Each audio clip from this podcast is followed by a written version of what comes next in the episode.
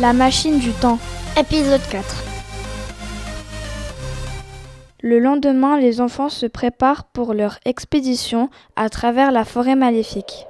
Pas très rassurés, ils pénètrent dans l'immense forêt. Il y a des arbres morts et d'autres dont les feuilles bougent de façon étrange. Le soleil semble ne jamais arriver jusqu'ici, tant les arbres sont denses et la forêt sombre. Au loin, on entend des animaux qui grognent. C'est lugubre, dit Abdoulaye.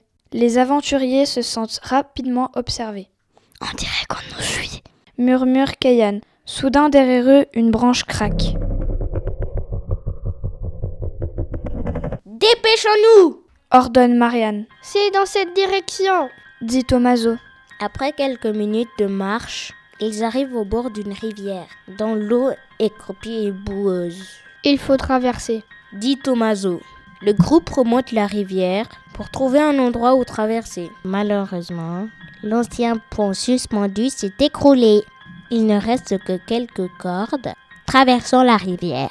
Loïs propose d'enlever leurs chaussures et de remonter leurs pantalons et de traverser à pied. Mais malheureusement, il remarque rapidement que des sangsues s'accrochent à leurs mollets et ils rebroussent chemin. Pas le choix, dit Abdoulaye. Il faut qu'on traverse en s'accrochant aux cordes. Jenson propose de faire le couchant pendu. Les enfants s'élancent. Mais arrivés au milieu de la rivière, ils n'ont plus de force pour remonter de l'autre côté. Je vais lâcher, dit Kayan. La corde commence à se fragiliser sous le poids des enfants. Qu'est-ce qu'on fait maintenant? crie Marianne. Les enfants sont sur le point d'abandonner et de se laisser tomber dans la rivière quand soudain, ils entendent quelqu'un les appeler. Eh oh, vous pouvez lâcher, je suis en dessous. Les aventuriers n'hésitent pas trop longtemps. Ils n'en peuvent plus. Ils lâchent la corde et atterrissent lourdement sur un radeau en bois piloté par une jeune fille.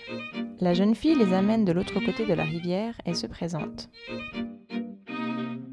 Je m'appelle Lydia, je vis dans cette forêt, je vous ai suivi un moment et j'ai décidé de vous porter secours. Vous aviez l'air mal pris. Alors comme ça, vous cherchez Ramsès X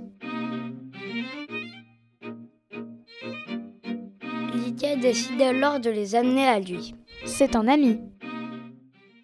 Le groupe se met en marche, mais rapidement, un épais brouillard se lève. On n'y voit plus rien. Lydia essaye de se repérer à travers la forêt qu'elle connaît pourtant comme sa porte. Mais c'est difficile, il fait si sombre.